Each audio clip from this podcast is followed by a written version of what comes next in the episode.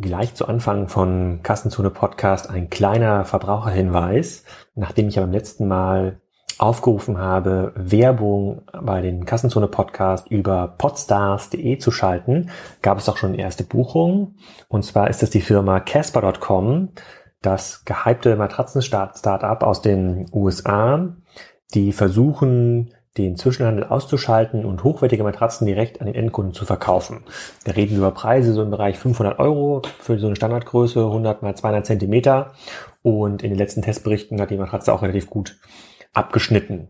So die Story, die Casper.com erzählt, geht ungefähr so, dass sie angetreten sind, die Matratzenindustrie zu ähm, revolutionieren, dass der traditionelle Handel die Preise für Matratzen unnötig in die Höhe treibt und es unmöglich geworden ist für Kunden, sehr, sehr gute Matratzen zum fairen Preis zu kaufen. Auf Casper.com soll das anders werden. Höhere Transparenz, kein Zwischenhandel, schnelle Lieferung, 100 Tage Rückgaberecht und natürlich Made in Germany. Mit dem Code NACHT können Kunden auf Casper.com 50 Euro Preisnachlass bekommen. Und das geht natürlich nur, wenn man diesen Podcast gehört hat. Also damit auch in Zukunft ganz, ganz, ganz, ganz viele spannende Firmen bei diesem Podcast eine Anzeige schalten, schaut jetzt mal rein bei Casper.com und überlegt euch, ob ihr nicht vielleicht eine neue Matratze braucht. So, jetzt geht's aber zum richtigen Podcast.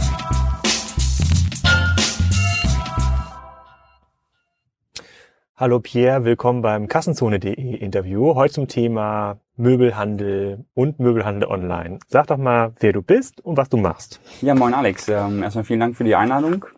Hm, ich bin Pierre Hafeld, bin Partner bei eTribes, das mache ich eigentlich hauptberuflich und kümmere mich eigentlich um den ganzen Bereich Home and Living, sprich also hm, Möbelhändler und alles, was ähm, möbelnah ist. Was machen Hersteller, was machen Händler. Bin nebenbei aber auch ähm, Beirat von Unternehmen wie zum Beispiel ähm, Nui Studio, ist noch ein sehr kleines Startup. Ähm, die betreue ich aber zum Beispiel in Fragen, wie können die ein Modell aufbauen, bin Speaker auf Konferenzen, wenn es zum Thema Möbel, Home Living geht und betreue eigentlich immer so diese Schnittstelle klassische Möbelhändler, Möbelhersteller und äh, Möbel-E-Commerce, alles was neu ist, was Startups sind, ähm, zum Thema ähm, Möbel online.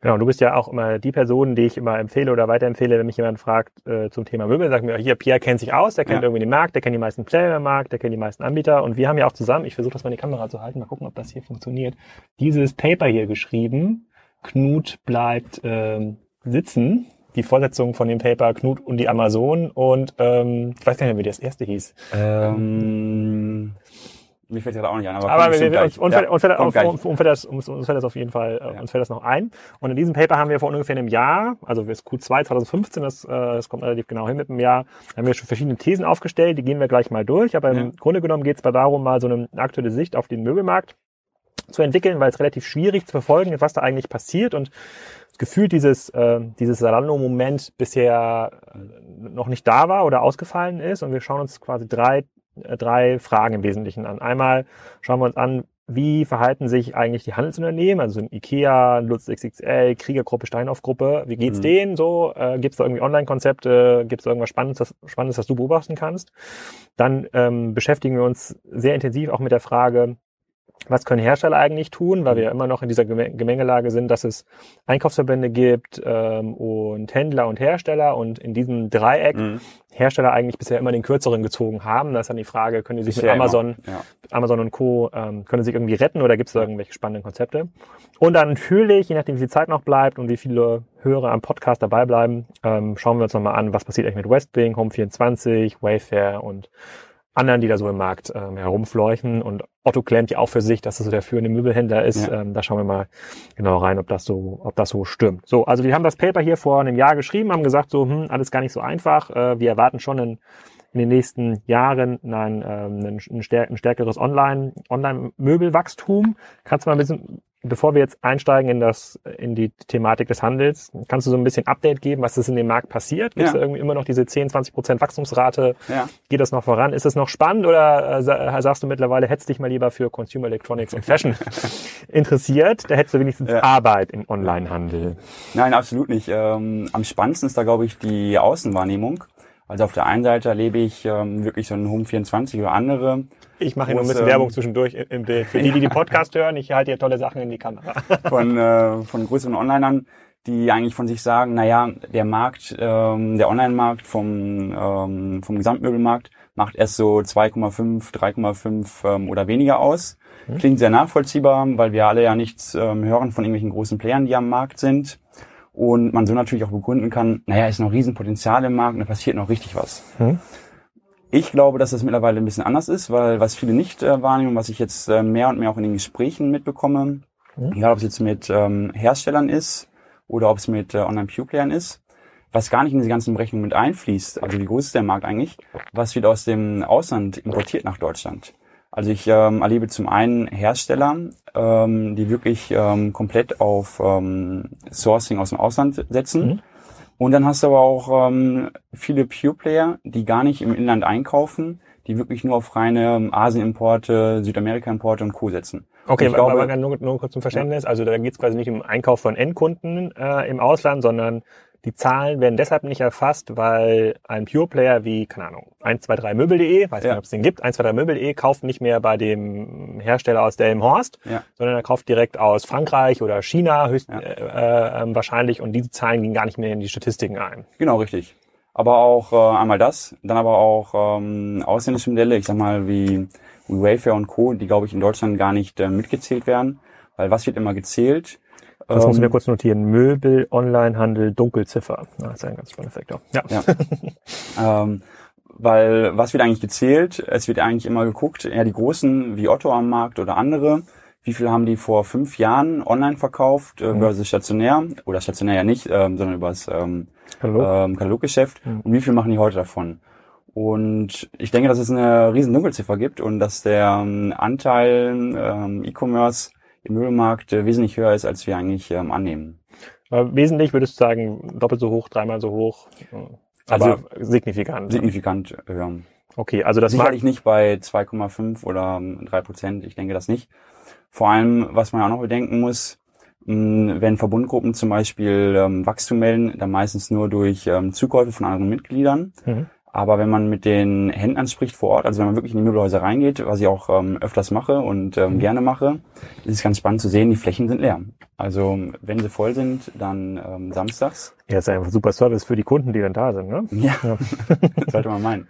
Ja, okay, aber dann, ähm, dann lass uns mal einsteigen in diese, in, die, in den ersten Teil der, ja. der, der konkreten Fragen, die sich, ähm, mit denen sich der Handel beschäftigen muss. Ich meine, wir sehen ja immer noch, überall in Deutschland entstehen noch äh, große Boxen, sozusagen mhm. die Krieger, Kriegergruppe baut hier und da nochmal was, äh, Lutz XXL baut. Familie Seifert. Äh, genau, Seif alle bauen noch ja.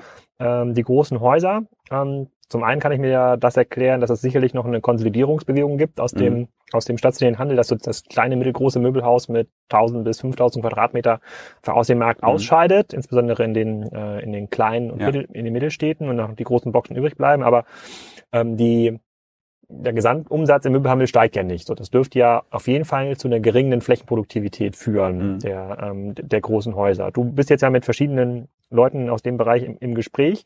Orientieren die sich da mittlerweile stärker online? Weil das war vor zwei, drei Jahren, als ich angefangen habe, mich mit dem Markt zu beschäftigen, mhm. noch gar nicht der Fall. Ne? Das war, also da war online sozusagen nice to know, aber es gab eigentlich nie so ja. radikale Konzepte, um sich, um diesen Online-Umsatz, den Amazon und andere für sich anfangen zu claimen, ja. irgendwie zu bekommen. Gibt es da irgendwas oder ist es immer noch diese klassische Brick-and-Mortar-Fokussierung? Also ich finde es spannend, wie eigentlich die Schere da auseinandergeht. Du hast auf der einen Seite hast du die großen Player wie Roller zum Beispiel, die richtig Gas geben die gerade im Discount-Bereich online super stark vertreten sind. Aber auch über roller.de dann? Über roller.de. Mhm aber auch so ein ähm, Poco ähm, von der Steinhoff-Gruppe. Mhm. Also alle, die wirklich ähm, gerade groß sind, äh, was wir gerade angesprochen haben, die, die Lutz-Gruppe von der Familie ähm, Seifert zum Beispiel, gerade 70 Millionen wieder investiert in E-Commerce-Zentrum. Da merkt man auch gerade, okay, ähm, die haben sich Unterstützung geholt. Die haben sich oft Unterstützung von ehemaligen Pure-Playern geholt, ähm, haben sie eingekauft und geben da jetzt richtig Gas. Und aber, aber, aber Gas im Sinne von, wollen die wirklich so Pure Play Online Umsätze für sich claimen oder ist immer von dieser Perspektive, wie bekomme ich mehr Umsatz auf meine Fläche? Weil äh, mhm. nehmen wir mal das Beispiel, was jetzt durch die Presse gegangen ist, ähm, äh, die Lutz-Gruppe oder Lutz XXL, die jetzt 70 Millionen in Lager investieren. Das mhm. da investieren sie jetzt ja nicht in ist Ware, sondern es ist einfach ja. nur erstmal Infrastruktur. Ja. So 70 Millionen, ich glaube 150.000 Quadratmeter so ein großes Möbelhaus hat 50.000 Quadratmeter, also mhm. müssten 150.000 Quadratmeter Logistikfläche, wo mhm. man ja übereinander stapeln kann. Ja. Das ist schon eine Menge Holz. Ich hatte letztens auf der äh, Lutz XXL-Seite geguckt, da waren irgendwie 60.000 SKUs, also 60.000 mhm. Angebote, 20.000 sofort lieferbar. Mhm. So. Sagen wir jetzt mal optimistisch und sagen, ähm, so ein großes Lager dürfte dazu führen, dass ich einen viel, viel größeren Bestand sofort lieferbar habe. Mhm. Vielleicht komme ich sogar 50.000 sofort lieferbare ähm, Produkte. Weiß ich nicht, das ist meine ja. Hoffnung. Ähm, dann könnte man ja anfangen, tatsächlich diese Seite ganz anders zu betreiben und müsste das nicht mehr so stark in Abhängigkeit stellen zu der, äh, zu den, zu den stationären Filialen. Aber ist das wirklich der Trigger für diese Online-Investments oder für das Investment jetzt in so ein großes Lager? Ja, was man nicht vergessen darf, äh, das Investment, was in die Lager gesteckt wird, ähm, ist ja auch immer noch gut für den stationären Handel. Also der stationäre Handel, ähm, wenn du jetzt äh, das Beispiel Lutz nimmst, mhm. die profitieren ja auch davon, dass sie ihre Infrastruktur weiter ausbauen und damit auch den stationären Kunden äh, besser beliefern können. Also es ist kein reines Online-Investment. Aber ich glaube, ähm, dass... Ah, okay. Das heißt, wenn irgendwas im, La im Laden nicht verfügbar ist und der Kunde dann sagt, ich möchte aber diese Sofa in grün haben, können Sie mir das nach Hause schicken, dann wäre das Lager auch dafür da. Genau, richtig. Hm, okay. Also es wird kein reines ähm, Online-Investment sein, mhm. äh, beziehungsweise ähm, nur für den Online-Möbelhandel ähm, da sein. Ne? Okay, aber gut, dann aber nochmal zurück zu der Frage. Ähm, wenn jetzt Poco und ähm, Roller da investieren oder, oder irgendwie Gas geben. Was heißt das denn operativ? Also was tun Sie denn anders als bis vor ein, zwei Jahren? Mhm. Also was äh, auf jeden Fall anders tun, ist sich ähm, Know-how ähm, reinzuholen. Äh, wenn du jetzt das ähm, dänische Bettenlager zum Beispiel anguckst, ähm, mhm. haben sich Online-Know-how reingeholt. Wenn du die Steinhoff-Gruppe ähm, anguckst, die haben sich Online-Know-how reingeholt.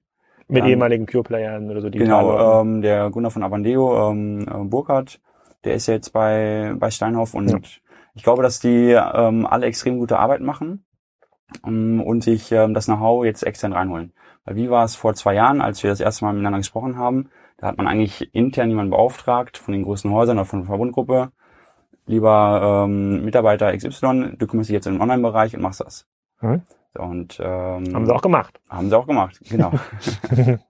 und da jetzt ähm, auf externes Know-how zu setzen, sich ähm, mehr und mehr Know-how reinzuholen, ist, glaube ich, sehr vernünftig. Ähm, der Markus Siegmann zum Beispiel, da war ja letzte Woche die Meldung, ähm, ist jetzt bei einer großen holländischen ähm, ähm, Firma. Ein Matratzenkonsortium. Genau, äh, Matratzenkonsortium, wenn man so will, oder hauptsächlich Matratzen und Betten kümmern sich darum. Das merkt man ganz klar am Markt, dass jetzt mehr und mehr ähm, externes Know-how reingeholt wird.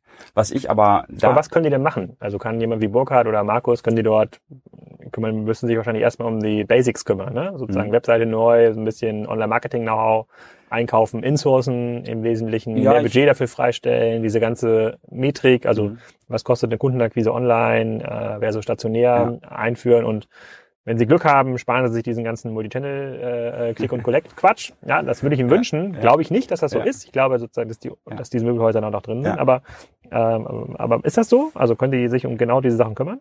Also erstmal Hochachtung äh, vor den Jungs, die den Job machen müssen, weil ich glaube, was da die größte Aufgabe ist, ist zu sensibilisieren und äh, zu schulen, was ähm, ja ähm, den Vorstand angeht und zu zeigen, wie tickt der Markt eigentlich? Also wie ist eigentlich das Mindset online? Und genau das, was du sagst, setzt nicht auf Click and Collect und äh, baut hier ein riesen Multichannel-System auf, sondern baut euch am besten doch mal ein System auf, welches autark alleine funktioniert.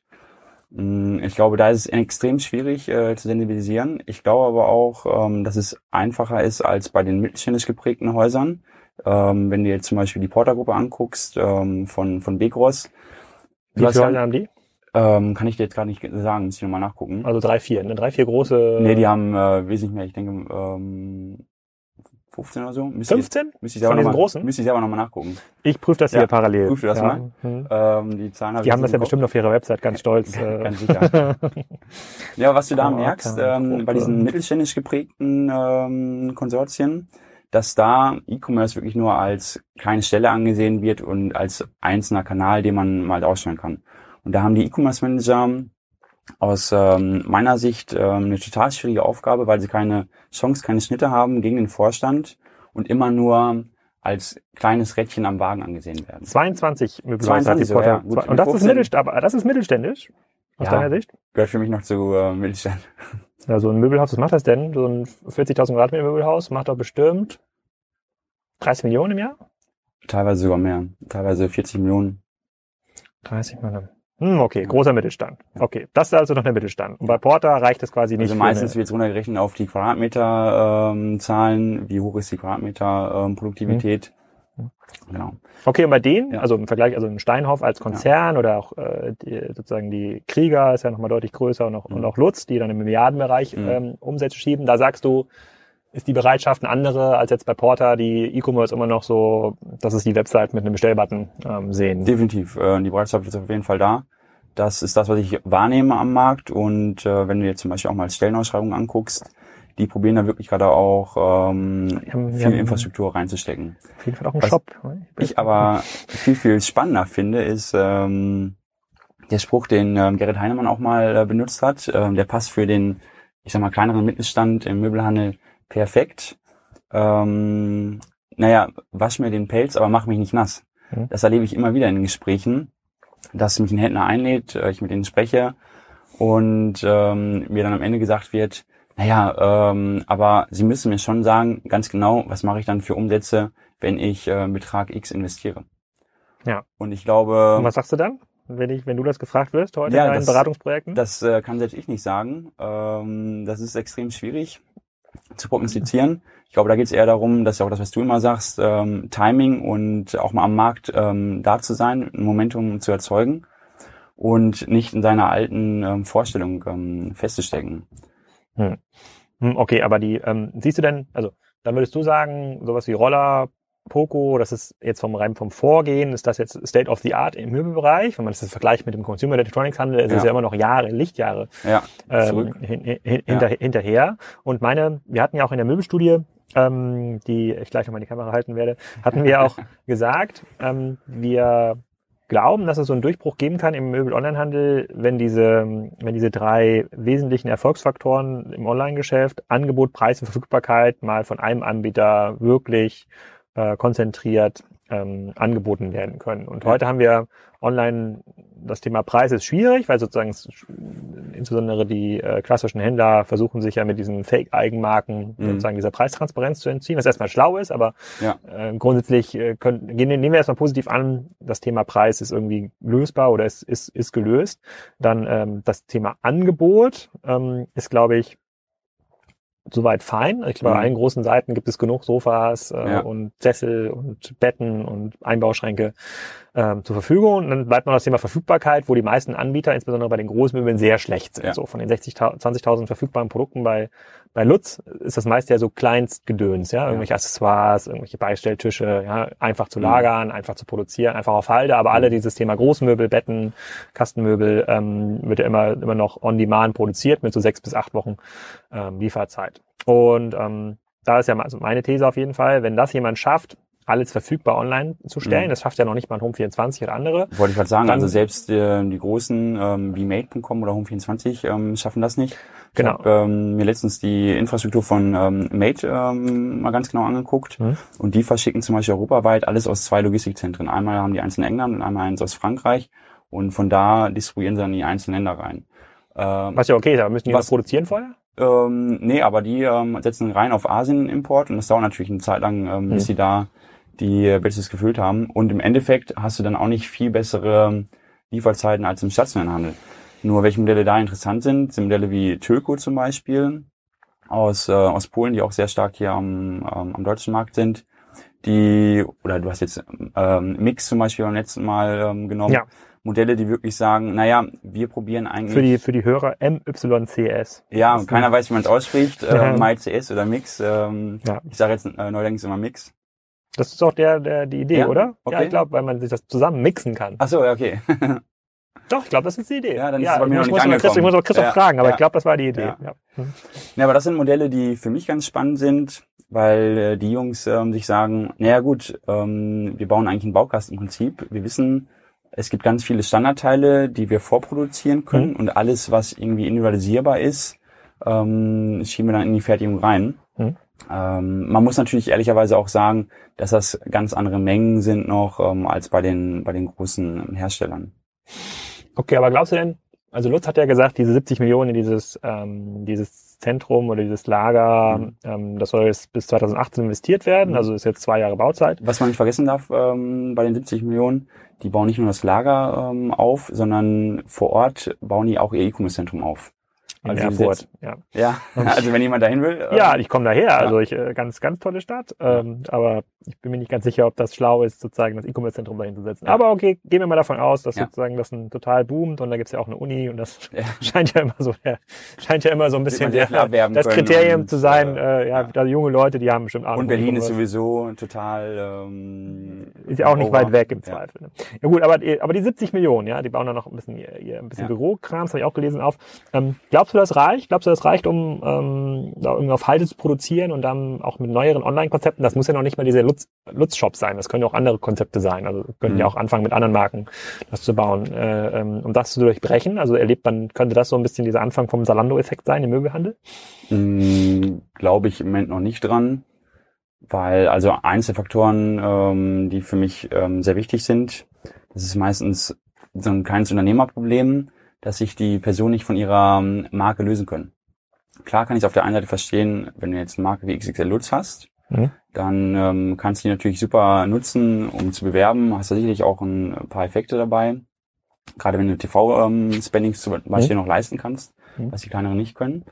Aber ganz oft hieß es bei Sigmüller zum Beispiel, haben mit daheim.de angefangen, für mich auch ein guter Ansatz gewesen, ähm, dass du sagst, naja, ich baue mir eine neue Marke auf, die eigentlich entkoppelt ist von meiner stationären Marke. Vor einem Jahr oder so war das, ne? Haben die das irgendwie groß gelauncht? Ähm, ich glaube, ich sogar schon länger her. Hm. Und ähm, auf einmal gehst du wieder einen Schritt zurück und sagst daheim.de bei Sigmüller. Also eigentlich der gute Ansatz, den du hattest, zu sagen, naja, ich baue mir jetzt was externes auf, ähm, welches alleine für sich läuft, welches entkoppelt ist von den stationären Marken, die ich habe, von den stationären Preisen, die ich habe, schießt auf einmal wieder in den Wind und machst einen Rückschritt. Wie groß ist Sigmüller? Aus dem Mittelständler aus deiner Sicht? Ja, kann ich dir aber gar nicht sagen, ähm, wie viel Umsätze. Aber was war denn die Motivation, sowas wie daheim.de zu machen, anstatt äh, die Segmüller-Seite? Oh Gott, wie sieht die denn aus? Äh, anstatt diese Seite mal ja, sieht aus wie so ein Möbel, ja. Möbelflyer. Aber okay, ja. gut, wenigstens äh, behalten ja, was, sich, sind sie sich ja, da treu. Was Aber, ist der ähm, Anspruch? Also wovor haben die meisten ähm, im stationären Handel Angst? Ja, Hilfe, wenn ich jetzt doch meine ähm, Waren online stelle, dann werde ich ja transparent bei den Preisen. Hm. Und äh, deswegen war der Anspruch zu sagen, naja, um aus dieser Preistransparenz rauszukommen, sieben, vier ich ähm, daheim.de. Okay. Sieben, vier Jahren. Hm. Ah, okay. Ja. Okay, gut.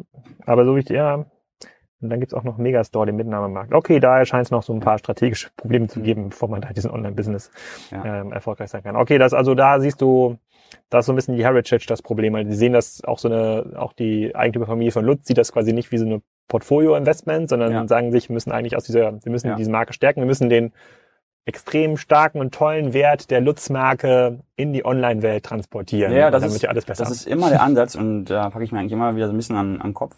Hm. Nein, wir müssen unsere A-Marke, die müssen wir transportieren und diesen Portfolioansatz haben die wenigsten. Also wer den hat, ähm, ist zum Beispiel Bernd Weber aus Pfarrkirchen. Der hat sich bei ähm, Garten und Freizeit ähm, eingekauft. Und das ist für mich zum Beispiel ein gangbarer Weg zu sagen, naja, ich sehe es erstmal als Portfoliogedanke. Was macht er sonst noch, erstmal, außer Garten und Freizeit? Ähm, der hat stationäre Händler unten in, äh, in Süddeutschland. Ähm, Weco heißen die. Das Weco. Die, genau, Weco Pfarrkirchen. Mhm.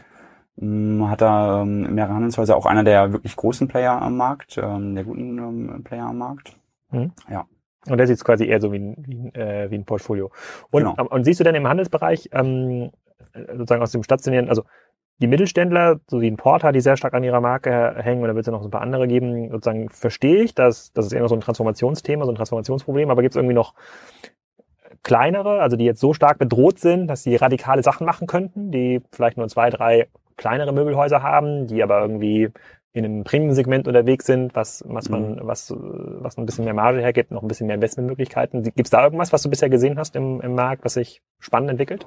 Mm, relativ wenig, muss ich sagen. Was mir jetzt gerade spontan einfällt, ist zum Beispiel aus ähm, Bielefeld, aus meiner schönen Heimat. Ähm, jemand, der vorher auch. Das piep ich aus. Ja, okay. Die Stadt gibt's ja auch nicht. Ähm, ja ja. ähm, der vorher auch im Handelsgeschäft war, im, im, im kleineren Segment. Mhm. Und äh, jetzt zum Beispiel Boxspringbetten über Amazon verkauft. Auch mit einer ähm, sehr, sehr großen ähm, ja, Umsatzziel und auch gut ähm, über ähm, Amazon verkauft. Mhm.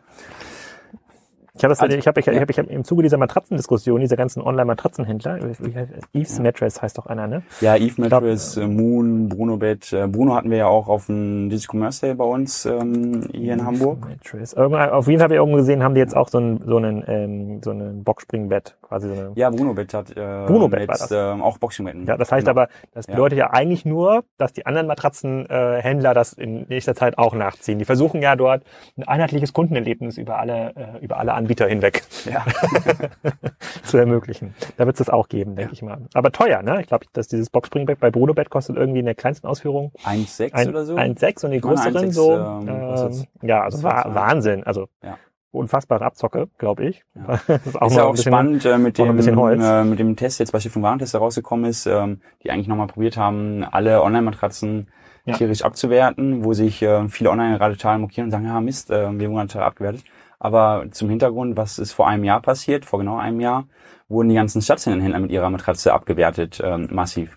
Da weiß ich noch, da hat Stiftung Warentest äh, geschrieben, lieber Kunde, wenn du dir ein vernünftiges Lattenrost kaufen willst, geh doch ähm, in den Baumarkt rein und ähm, kauf dir eine Spanplatte, zersäg die. Da bist du besser dran als mit den ähm, Lattenrosten der, der Hersteller, die du hier ähm, finden kannst. Echt? Ja, und äh, welche Auswirkungen hat das? Keine. Welche Auswirkungen wird das jetzt haben? Keine. Doch, ich habe in diesem Test gesehen, diesem Online-Test, also ich glaube, ich habe eine Auswirkung, bei mir selber gemerkt, ja. da war, da war, wurde nämlich die Matratze Bodyguard von bet1.de ja. war ja am besten bewertet. Ja. Und dann bin ich direkt auf die Seite gegangen, weil ich habe noch nie von bet1.de ja. gehört. Da gab der, außer ich, wahrscheinlich war das mal irgendwas, was ich mir bei RTL 2 gesehen habe in irgendeiner Reportage ja. über die Matratzenmafia. Und RTL 2? Was? Du guckst RTL 2? Ja, ja, doch, doch. Ähm, um mich, wenn es um die Matratzenmafia geht, bin ich so, natürlich bin ich beim RTL 2, um mich zu informieren. Online natürlich, ne? Ich guck's nur online. Ja. Und, ähm, und äh, da konnte man, da war die Matratze schon total auf, äh, ausverkauft. Aber die war ja halt mit Abstand am besten bewertet mhm. ähm, und war auch ziemlich billig. Also die kostet 199 Euro im ähm, den, das, äh, das einfache Modell. Und ach, jetzt ist jetzt auch wieder bestellbar. Ich guck mal ganz kurz, was ist denn so meine Breite? Was ich aber auch Meter ganz interessant finde, zwei Meter, wo sind wir denn da? 229 okay. Euro, das ist ja ein Sportpreis. Naja, auf jeden Fall, ja. ich glaube, die freuen sich äh, einen Keks, weil die werden jetzt die wahrscheinlich im nächsten halben Jahr, solange diese Stiftung Warentestberichte irgendwie wirken, werden die einfach massiv in diesen ja. Markt reingehen. Was man aber auch sagen muss, ähm, selbst Stiftung Warentest hat natürlich keinen Überblick über den ähm, Markt, hat dann nur punktuell einige rausgenommen. Und der Markt für Online-Matratzen ist ja mittlerweile viel, viel breiter, weil da alles auf den, auf den Markt kommt. Ich glaube, wovon man eher ähm, Angst haben muss, wenn man jetzt gerade Online-Matratzen verkauft, ist vor den Markteintritten von Casper. Jetzt gerade ja massiv beworben auch überall. Aber viel teurer, oder? Ist Casper teurer? Ja. Ja. Ich guck mal ganz kurz bei Casper. Ja, oder Taft Needle zum Beispiel auch. Also wenn. Äh, also jetzt habe ich ja. mal geguckt, also ein Meter mal zwei Meter für diese Bodyguard-Matratze kosten 229 Euro. Ja. Also ein Schnapper. Ne? Ich glaube, ja. ich habe die letzte Matratze vom dänischen Bettenhaus, aber das beste Modell, was es gab natürlich, ähm, aber 50% äh, Rabatt beim ja. Kauf von zwei Matratzen, habe ich natürlich gleich zwei gekauft. Ja. Ähm, habe ich, glaube ich, 600 Euro bezahlt. Insofern Und 100 Prozent Rabatt, wenn du drei kaufst, ja? was weiß ich nicht, dass das, das Rabattschild war schon so groß, das war gar nicht mehr, das konnte man gar nicht mehr ja. äh, machen. Ich guck mal bei Casper, was das irgendwie kostet, aber ich glaube, das ist echt, die waren alle so um die 400, 500, glaube ich. Wo du gerade Rabatt sagst, fällt mir ein, das ist ja auch ein äh, Grundproblem der, ähm, der stationären, diese Rabattitis. Also 500. 1 Meter 500. mal 2 Meter 500. Das ist schon. Okay. Hm doppelt so teuer wie die Bodyguard-Matratze. Aber gut, ja. wenn, wenn du Venture Capital finanziertes Geschäftsmodell bist, musst du irgendwie auch ein bisschen Fantasie in den Margen erzeugen. Das schon, äh, das kann ich schon verstehen. Ja. Aber nee, nee, jetzt habe ich diesen Testbericht mit der Bodyguard-Matratze, das heißt, die nächste, die kaufe ich auf jeden Fall da. Da müsstest du mal einen Testbericht schreiben, äh, wie die ähm, Bodyguard-Matratze ist. Ja, die ist super. Die ist super. okay. Cool, also im Handelsbereich, also außer dass sozusagen da aus äh, ähm, irgendwo im fernen Süddeutschland in Baden-Württemberg jemand sich an dem einen oder anderen Modell beteiligt im Sinne einer Finanzholding, ist jetzt nicht so viel Licht am Ende des Tunnels und diese 70 nee. Millionen Investment von Lutz ist auch erstmal so ja. äh, äh, im Sinne des äh, Omnichannel Gesamtservice-Gedanken und nicht auf nicht aus Sicht des, äh, wie können wir mal Amazon Home 24 und andere ja. angreifen und ähm, und schlagen. Oh, das ist eine, also eine spannende ähm, Sichtweise. Dann würde ich mal weitergehen in, in sozusagen in unseren zweiten Frageteil. Ja, warte, bevor du in den Ach zweiten so. Frageteil gehst, ja. fällt mir noch äh, was ein, was ich nämlich sehr spannend finde. Wenn wir uns solche Modelle angucken, dann äh, wird ja meistens diskutiert, ja, was muss ich machen, Preisverfügbarkeit, ähm, ähm, Angebot, ne? Mhm. Und die Modelle, die eigentlich ähm, fernab dieses Streams liegen, also was wie ähm, Monokeen als, äh, als Shoppingclub, ähm, mhm. auch sehr stark im Möbelbereich mittlerweile, oder aber auch so ein, so 99 Shares, das sind für mich die Modelle, die total spannend werden zukünftig auf dem Markt. Was total vergessen wird. Aber dann dein Shares ist vertikal, oder? Bitte? Das ist auch vertikal. Das die verkaufen ihren eigenen Kram.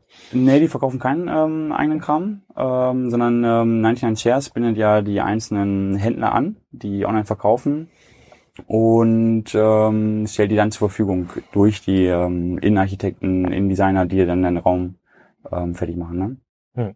Aber klar, wenn du willst, ist es eher ein vertikales ja, Modell gut, und hat natürlich auch noch eine riesen Ausbauchance noch ähm, vertikal. Leitet sich ja so ein bisschen von Haus ab, ne? Ja. Mit diesem, ja. wie können wir eigentlich eine Plattform werden für Designer ja. und, und Einrichtungen. Aber was man schon festhalten muss, also im klassischen Handelsbereich stationär passiert nicht so viel. Das heißt, wir werden auf Sicht wahrscheinlich noch in den nächsten Jahren diese ganz, ganz klassischen Investments sehen in mhm. Brick and Mortar, irgendwo ja. mit Flächen ausgeschrieben. Da kann man sich dann über die Banken sagen 95 Prozent äh, ähm, Fremdkapital äh, besorgen, komplett ja. risikofrei, ohne Zins. Also kann von 40.000 auf 60.000 Quadratmeter vergrößern. Ja, Stimmt, das ist wahrscheinlich so die große, der große nächste Schritt im, äh, im stationären Du wirst es nicht glauben, aber es wird immer noch viel gemacht. Ähm, da wird sich immer noch viel gefeiert, äh, wenn man auf einmal ähm, ja, ganz neue Wohn-, Wohn und Einkaufswelten. Ja, das ist schon, ja, äh, gut. Aber ich möchte ja. da jetzt äh, ähm, nicht zynisch werden. Ich, sozusagen, ich bin da auch nein, nicht der, ich bin da nicht der Musterkunde in dem Bereich. Sozusagen, dass äh, ich, ich vermeide jede Fahrt zu Ikea. Ich habe äh, für ähm, heute hat meine Tochter Geburtstag und dann habe ich auch bei Ikea tatsächlich online bestellt. Genau, Ikea haben wir nämlich vergessen. Und ähm, irgendwie so einen, kleinen Tisch und äh, Hocker zum Malen und äh, so ein Kram, im Summe irgendwie 100 Euro und das ist immer noch nicht Amazon-Niveau, aber Ikea sagt, solange das in diese Standardbox passt bei DHL, ja, mhm. ich glaube 1,20 Meter mal, keine Ahnung, 60, ähm, kriegst du es für 6,90 Euro ja. nach Hause. Ja, das ist super. Also, für den Preis setze ich mich auf jeden Fall nicht ins Auto und fahre zu Ikea und hole das irgendwie selber. Hat super geklappt. Und bis mhm. vor kurzer Zeit war das ja immer noch dieser relativ hoher Preis ähm, mhm. in, in diese Lieferung. Also auch dort wird's ähm, online freundlicher, sozusagen für Leute wie mich, die einfach keinen Bock haben, in diesen Laden, äh, in diesen Laden zu fahren. Und ähm, wenn man da jetzt nicht unbedingt wohnt und diese, äh, wie heißen diese komischen Sachen bei Ikea, die man essen kann, diese Köttbüller? Köttbüller. Oder werden sie nicht als Köttbüller ausgeschrieben? Äh, ja, kann, kann sein. Dann, also äh, für mich ist ja. auf jeden Fall nichts. Aber ähm, ich bin ja trotzdem gerne Kunde, weil die, weil die gute Möbel verkaufen zum fairen Preis. Ähm, okay, dann schauen wir uns mal die Hersteller an. So, die Hersteller, so für die Leute, die äh, noch nicht die Möbelstudie gelesen haben, ähm, wo alle Hintergründe äh, ähm, äh, nochmal im Detail erklärt werden. Die Hersteller befinden sich in einer, äh, so ein bisschen in einer, in einem Dilemma. Ja, die Hersteller, ja. es gibt relativ viele Hersteller in Deutschland, es werden viele Möbel auch in Deutschland produziert, mhm. äh, wissen vielleicht viele gar nicht. Ähm, ähm, gefühlt irgendwie das meiste rund um Paderborn. So. Ostwestfalen. Ja, ganz, ganz große. Ja. ja. wenn man nichts kann, macht man Holz. Und ähm, die ähm, und die Hersteller sind ja anders als im klassischen Fashion- und Computerelektronikmarkt, treten eigentlich kaum über echte Marken auf. Mhm da mag der eine oder andere widersprechen, aber eigentlich gibt es keine bekannten Möbelmarken. eigentlich sind 80 Prozent äh, hm. No-Name und ähm, nur im Premium-Segment, wenn du jetzt den ja, Wolf-Benz hast oder klar, andere. Wolf-Benz, Vitra, andere, aber auch da, äh, also ganz, ganz enger Bereich. So im klassischen, diese Hersteller beliefern halt die verschiedenen, die verschiedenen Händler, mhm. aber nicht direkt, sondern über Einkaufsverbände. Ne? Genau. Sozusagen auch die großen Händler wie so ein Porter sind ja. eigentlich Einkaufsverbänden angeschlossen, die ja. machen dann die Preise mit denen aus und kreieren dann äh, so virtuelle Marken, die aber nicht dafür da sind, um den Kunden irgendwie Markenerlebnis zu bieten, sondern einfach nur um die Preistransparenz mhm. zu verhindern. Das ist überhaupt nicht aus Kundensicht mhm. äh, ähm, gedacht. Und jede Marke hat eigene Kataloge. So. Jetzt merken die Hersteller auf einmal, fuck, so, der Onlinehandel steigt und ich kann mhm. daran gar nicht partizipieren, denn wenn ich als Hersteller anfange, mhm. ähm, irgendwie direkt zu verkaufen, dann listen mich die Einkaufsverbände aus und dann mhm. verliere ich direkt auf einen Schlag 80 Prozent des Umsatzes. Das heißt, denen sind die, denen sind die Hände gebunden. Zumindest äh, war das so, als ich die, als ich äh, mich in dem Markt so ein bisschen ähm, auseinandergesetzt habe. Ich glaube, ich weiß gar nicht, wann ich bei dieser, wie heißt nochmal diese Messe da in Köln im Februar, ähm, IMM, MMM, genau, ja. vor zwei, drei Jahren mal war, da war das irgendwie, da gab es keinen richtigen, keine richtigen Konzepte daraus, daraus zu kommen. So, und du bist ja in dem Bereich auch aktiv. Sag mal, hat sich da was verändert? Da verändert sich gerade am meisten. Das kann ich schon mal vorweg sagen. Aha, ja. Mhm. Erzähl mal was, was, Muss was passiert aber da? auch unterschiedliche ähm, Seiten Wahrscheinlich darfst du die meisten Konzepte gar nicht verraten, die da passieren. Hier um ja, also ich habe ganz spannende Konzepte, die gerade auch wirklich ähm, umgesetzt werden ja. ähm, bei uns. Bei Kassensohn ähm, heißt es immer, der EMV hört mit. Ja. ja. Nein, du hast auf der einen Seite hast du ähm, Hersteller, die ähm, jetzt leider mit dem Rücken zur Wand stehen. Die sagen, mhm. ja Mist, ähm, ich habe jetzt gemerkt, ich habe so die letzten Jahre habe ich mich total abhängig gemacht vom stationären Handel, habe mit denen vielleicht sogar Exklusivmodelle gemacht, ähm, bin rein über die Verbundgruppen gegangen und jetzt nimmt die ähm, ja, Frequenz in den Häusern ab. Ich werde teilweise auch nicht mehr so viel von den einzelnen Händlern ähm, eingelistet. Die stehen im Rücken an der Wand. Die haben also gerade kaum Möglichkeiten. Die sagen, die würden ganz gerne was machen. Die sind jetzt gerade auch bereit dazu, ähm, Gas zu geben, sind auch bereit, sich komplett zu ähm, wandeln, haben aber die finanziellen Mittel nicht. Wie groß ist so ein Hersteller? So ein, so ein äh, ja, kann man das irgendwie sagen? 250 Mitarbeiter, ähm, 60, 70 Millionen Euro Umsatz. Ähm, ich habe teilweise welche, die verlieren 50 Prozent oder haben 50 Prozent ihres Umsatzes in den letzten Jahren verloren. Das ist schon ähm, Wahnsinn. Und gerade wenn du jetzt so die Möbelzeitschriften anguckst, wie Möbelkultur, Möbelmarkt, ähm, Inside Wohnen, dann liest du immer wieder wirklich von Insolvenz, Insolvenz, Insolvenz. Und auch gerade bei denen ist es so, dass sie oft ähm, ihre Produktionsstandorte in Deutschland ähm, schließen und komplett äh, ins Ausland gehen mit, äh, mit Fremdfertigung. Also das ist, das ist eine, was gerade auf dem Markt passiert. Ist das billiger? Also kann so ein Hersteller einfach aus Ostwestfalen nach, keine Ahnung, nach Polen geht man wahrscheinlich nicht, ist wahrscheinlich genauso teuer geworden. Warum nee, geht man heute Polen ist immer noch Rumänien? extrem günstig. Also Polen ist noch naja, günstig? Polen, Ungarn, ähm, okay. Rumänien. Hm. Ähm, Osteuropa ist wirklich, gerade was Möbelfertigung angeht, nochmal viel, viel günstiger. Äh, ja, es ist ähm, in der Tat ähm, günstiger und es wird ähm, viel gemacht. Und die es nicht machen, ähm, sehe ich gerade wirklich viele Insolvenzen. Du kannst äh, tagtäglich die, die Zeitschrift aufschlagen. Also ist ja alles nur noch Print, ne? also online haben wir nicht. Ne? ähm, siehst du ganz viele Insolvenzen. Aber das ist die eine Seite, das ist ja nur, nur ein Teil. Da sehe ich aber auch totale Bereitschaft und ähm, Hersteller, die sagen, ich möchte was machen, ich ähm, weiß aber nicht, wie soll ich es machen, was kann ich machen. Was ich viel spannender finde, sind die Hersteller, die sich äh, im Laufe der letzten ein, zwei Jahre wirklich ähm, komplett gewandelt haben in ihren Vertriebswegen und unabhängiger sind äh, vom, vom Handel. Ja. Also ein schönes Beispiel, was wir, glaube ich, auch in der ähm, Studie bei Sitzen genannt haben, ist, ist Parador, also ein Negativbeispiel. Parador ist, ja.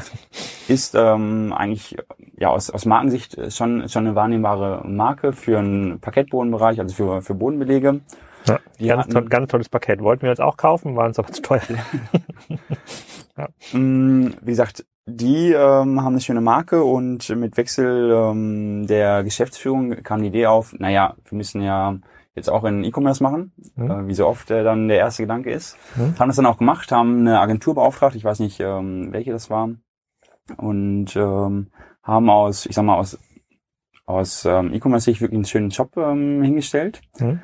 Aber es hat keine Woche gedauert, dann war der Shop wieder offline weil die Verbundgruppen dann ähm, gesagt haben, naja, Parador, willst du dir wirklich ähm, nicht nochmal überlegen, ob du wirklich online verkaufen willst? Und wenn du online verkaufst, dann könntest du Probleme haben mit, ähm, mit den Verbundgruppen, sprich also Auslistung und äh, Riesenumsatzeinbußen. Mhm. Also nicht weit genug gedacht und ähm, nach einer Woche war das äh, Modell wieder abgeschaltet. Ja. Aber wie gesagt, das ist nur ein ähm, kurzes Negativbeispiel. Äh, viel spannender sind ja die, die positiven Beispiele. Ich habe gerade mehrere Gespräche mit, äh, mit Herstellern, denen es mittlerweile gelungen ist, sich unabhängig zu machen vom stationären Handel. Die große Anteile entweder ähm, über ähm, Online-Pure-Player verkaufen. Ähm, mit so wie Home24 oder für Westwing produzieren. Genau, richtig, andere. für mhm. andere. Mhm. Ähm, oder aber auch zum Beispiel über Amazon und Co. verkaufen, über Marktplätze. Mhm. Sich anbinden an, an Otto und Co. Hm? Also verschiedenste Wege nehmen. Ähm, die haben es wirklich geschafft, sich ähm, jetzt mehr und mehr unabhängig zu machen. Und was ich jetzt äh, spannend finde, ist eigentlich die Aussage von diesen Herstellern. Naja, wir wollen uns schon überlegen, wie machen wir zukünftig weiter und wie stellen wir uns auf. Weil ganz ehrlich, mit den stationären Händlern und den Verbundgruppen machen wir am ähm, wenigsten Profit und haben die größten Schwierigkeiten. Hm. Sprich also, wenn du mit einer Verbundgruppe zusammenarbeitest, ähm, musst du Sondermodelle herstellen, du hast äh, Werbekostenzuschüsse, die du ähm, ähm, geben musst. ja, aber das ist doch nur im Sinne der Hersteller, damit ja. auch die Ware beworben werden ja. kann. Die No-Name-Marke, dass sie ja. beworben wird. Ja, und die teuren Verbundgruppenbüros äh, in irgendeiner Form finanziert werden, müssen ja auch. Ja, muss das ja bezahlen. So teuer sind die Verbundgruppen ähm, gar nicht ähm, in ihrer Unterhaltung. Aber klar, äh, lässt sich natürlich darüber streiten, ob man jetzt wirklich äh, ein No-Name-Produkt ähm, bewerben muss oder nicht. Aber auf jeden Fall ähm, ist da die Aussage, ja, mit den Verbundgruppen und den stationären Händlern habe ich eigentlich den meisten Aufwand und mittlerweile auch den geringsten Deckungsbeitrag gegenüber Amazon, egal ob jetzt als ähm, Vendor-Account oder als Marketplace-Account oder ähm, Pure Player. Mhm. Ja, und ähm, was ich da gerade ähm, immer wieder mitbekomme, ist die Frage, naja, wie können wir einsteigen, was können wir machen? Und da sind auch viele bereit zu sagen, ja, ich ähm, gründe jetzt eine neue Marke, baue eine neue Marke auf. Könnt ihr das vielleicht machen? Könnt ihr eine neue Marke für uns aufbauen und die in den Markt reinbringen? Weil die wissen, die haben. Also eine Marke wie, keine Ahnung, ähm, damals Avandeo oder Caspars oder Bruno. Also ist auf dem, auf dem Niveau schon oder mehr auf dem Niveau, wie Verbundgruppen Eigenmarken gebaut haben? Mm, ja, das ist ja die Schwierigkeit, Verbundgruppen Eigenmarken. Das ähm, sehen viele als äh, Marken an, sind aus meiner Sicht aber absolut ähm, keine Marken und spielen auch online keine Relevanz. Es geht wirklich darum, ähm, reine Produktmarken für den Onlinehandel zu schaffen. Hm. Ja, und was da ganz schön ist, wenn wir wieder zu den ähm, drei Varianten kommen, Preis, Verfügbarkeit, ähm, Warenangebot, wo die Hersteller wirklich ich kann ja mal, ich kann ja mal hier, wir haben ja schon ein bisschen den Europamöbelverbund gedisst. Ja. Ich guck mal, ich bin gerade hier auf der Seite. Unsere Handelsmarkenüberblick, da gibt es tolle Marken wie Global, die mhm. Einrichtungsmarke, Kontur Einrichtung, dann gibt es natürlich die Europamöbelkollektion, ja. Arcador, die exklusive Polstermarke, Regenta Markenküchen, Global Küchen. Ah, guck mal, die Marke wird wiederholt. Die gab es auch hier oben auch schon mal. Ach, genau, es gibt Global Wohn und Global Küchen. Gibt bestimmt ja. noch global schlafen. Ich, ich spare mir mal, das bei Google Trends einzugeben. Ich glaube nicht, ja. dass das jemand. Ähm, ja. ja, es gibt's noch global schlafen, meinst du? Nicht auf der Seite hier. Ja, naja, weiß ich nicht, aber ich hätte es mir, hätte mir denken können. ja. Aber das ist eigentlich so schade. Du hast eine ähm, Marke, wenn man sie als Marke nimmt, jetzt die Handelsmarke, die du in deutschlandweit in mehreren Häusern hm. ähm, stehen hast oder positioniert hast. Und die Verbundgruppen, was schaffen sie nicht? Die schaffen es einfach nicht, diese Marken online zu werden. Das, das kriegen die nicht hin. Also das können die einfach nicht. Hm. Sind aber auch so eine, mir hat das irgendjemand mal gesagt, ich glaube, der, ähm, ich glaube, Max Berger von, von Rice hatte mir das mal gesagt. Ja. Diese Marken entstehen halt immer gedanklich in diesem Vertriebskorsett. Ne? Die ja. überlegen sich so, die Marke ist ja nicht dafür da, den Kunden zu begeistern, die Marke ist dafür da irgendwie, dass man ein schickes Logo hat und einen Katalog dafür drucken kann, also nie auf, also und halt in diesen Flächen funktioniert. Und die Marke ja. wird nie dafür entwickelt, eigenständig Kunden überzeugen zu müssen. Ob das jetzt bei Amazon der Fall ist oder in irgendeinem anderen ja. Online-Vertriebskanal. Ähm, und die haben weder die Leute dafür, noch haben sie auch das Know-how, äh, was dazu notwendig ist, eine Marke zu bauen. Und eine Marke ist ja mehr als ein Logo und, ähm, und, und, und, und, Namen. Aber da fängt es ja schon an. Ähm, da kann man sich dann drüber streiten, was ist eine Marke. Und ähm, die meisten denken natürlich dann erstmal, naja, ich brauche ein schickes Logo und das war's. Ja. Und da wissen wir natürlich, dass es äh, ist, bei, für dich Fashion for, so ist. ist für dich Fashion for Home eine Marke? Fashion Form ist für mich auch keine Marke. Sondern einfach nur ein Produktionssystem? Äh, ja, ein Vertriebssystem würde ich ähm, sagen. Ne? Hm. Ja, ich überlege gerade, ich hatte, ich hatte letztens schon gesagt, dass ich den Möbelhandel unterstütze und ähm, ich habe mir so einen Fashion for Home Sessel gekauft. Mhm. Aber in der Tat ähm, nehme ich Fashion for Home als sozusagen Handelsplatz wahr. Und ich, ich kann ja sagen, der Sessel ist ich kann gar nicht sagen, das ist ein Fashion for Home Sessel, sondern der Sessel ist mhm. von Fashion for Home. Ja. Und bei, ich meine, bei Vitra oder bei, bei, bei den ganzen, beim Launch Chair sagt man das ja anders. Also das ist ein Launch Chair, ne? ja. produziert von Vitra. Ja. Das, ja, also das, das fällt den Marken immer noch ein bisschen schwer. Okay, aber es fällt auch den Onlinern nicht ganz einfach. Ja, da, aber da muss ich nochmal ähm, recht geben gerade zu, zu dem Argument, was du ähm, gerade gesagt hast. Das meiste, was aufgebaut wird, entsteht wirklich aus diesem Vertriebskonzept oder Konstrukt. Mhm. Ich ähm, baue erstmal was für den stationären Bereich auf und probiere dann irgendwie, wie kriege ich es in einen Bereich rein. Und der Weg müsste aus meiner Sicht ähm, andersrum sein. Ich müsste eine Produktmarke aufbauen, äh, rein für den anderen Bereich und dann schauen, wie kann ich es auch in den ähm, stationären Handel reinbringen. Könnte man das denn genauso machen, wie, wie wir das mal so ein bisschen äh, promoten mit dem Thema irgendwie Anker oder Kawaii? Könnte man bei Amazon eine Möbelmarke aufbauen? Also eine Sesselmarke zum Beispiel, mhm. ähm, die dann irgendwie populär ist. Genauso wie bei Matratzen eigentlich. Ne? Ja. Ich hatte auch im Interview mit, ähm, mit äh, Philipp Westermeier gesagt äh, zum Thema Castbites, ich würde gar keine eigene Webseite mehr aufbauen, sondern es reicht vollkommen, das bei Amazon zu, mhm. ähm, ähm zu vertreiben. Auch die Seite von Bodyguard, diese Bodyguard-Matratze, kann man sich eigentlich sparen. Das kann man einfach ja. direkt bei Amazon ähm, einstellen zum Aufbau und dann später dann die eigenen Seiten noch dazu ähm, bauen. Wäre das, wäre das möglich aus deiner Sicht im Möbelbereich? Oder siehst du sowas auch bei den Herstellern? Wir sind immer noch im Herstellerblock. Also ich glaube, dass es ähm, schwieriger ist als bei den Impulskäufen. Also wenn du jetzt eine Cavallo hast, ist es ja eher ein äh, Impulskauf. Bei den Möbeln setzt sich ja langfristig auch mit dem ähm, Kauf auseinander. Nein, ich bin mir ganz sicher, dass die Cavallo-Kunden sich äh, wochenlang mit dem Kauf der besten Handyhülle für ihr iPhone auseinandersetzen. Ja, ähm, würde Jörg sagen. Ich, also das ist ja dann auch oft eine Frage, die ich bekomme. Ja, was sollen wir jetzt machen? Ähm, wenn wir im Online-Bereich sind, sollen wir jetzt auf die Marke setzen oder auf die Bewertung? Ähm, machen wir das, was äh, der Herr Graf sagt oder was, was Sie sagen? Das ist dann oft äh, so die hm. Frage, die kommt, weil du ja auch zu Recht sagst, ähm, sehen wir in anderen Bereichen, naja, es reicht ja eigentlich ähm, erstmal Bewertung, Bewertung, Bewertung. Du musst ein geiles Produkt haben, Product Rocks. Ja. Dann am besten FBA, ähm, wenn es geht mit dem ähm, Produkt. Und, ähm, wo, wo wir wieder beim Thema äh, Produktionslogistik äh, genau, sind. Ja. ja. Hm. Was, äh, also FBA ähm, ist immer noch äh, extrem schwierig ähm, in, in dem Bereich. Hm. Ähm, kenne da keinen, der das wirklich gut macht. Die meisten arbeiten da mit externen Dienstleistern zusammen, hm. die da meistens auch, auch besser sind, gerade noch was den größeren Bereich angeht. Ne? Hm. Ähm, aber was, was ich glaube mm, und was man nicht vergessen darf, das eine schließt das andere ja nicht aus. Ich glaube, es ist ganz gut, wenn du eine vernünftige, vernünftige Basis hast äh, eine vernünftige Markenbasis äh, dir aufbaust. Mhm. Dann hauptsächlich ähm, auf, auf Bewertungen und Co-Sets, also Amazon wirklich ähm, antestest. Da gibt's auch ähm, schöne Beispiele, gerade im Boxspringbetten-Bereich, hatte ich ja am Anfang, glaube ich, des Interviews mal gesagt, mhm. ähm, welche die teilweise 500 Boxspringbetten im Monat äh, über Amazon verkaufen. Also, man sich wirklich denkt, so, ist schon eine ähm, ganz gute Nummer. Da muss ein stationärer Händler... In welchem Preisbereich? Äh, unter dem Preisbereich. Also das muss man natürlich dazu sagen, ne? 1000 bis 1500 Euro und, ähm, das ist für ähm, dich der untere Preisbereich für ein Boxspringbett? Das wäre für mich der untere Preisbereich. Echt? Ja. Was wäre denn für dich Was der untere? Preisbereich? Keine Ahnung, 400. Okay. Plus, plus Matratze, also vielleicht 600. Okay. Aber ich bitte dich, ein Boxspringbett, was ist da so eine Taschenfederkernmatratze und ein bisschen Gestell, bezogenes Bestell. Das kann nicht so teuer sein. Ja, also für mich wäre 1000 Euro schon, schon so der untere Bereich, aber klar, ist natürlich dann immer die, die Wahrnehmung, die man, die man selber hat. Ne? Ja.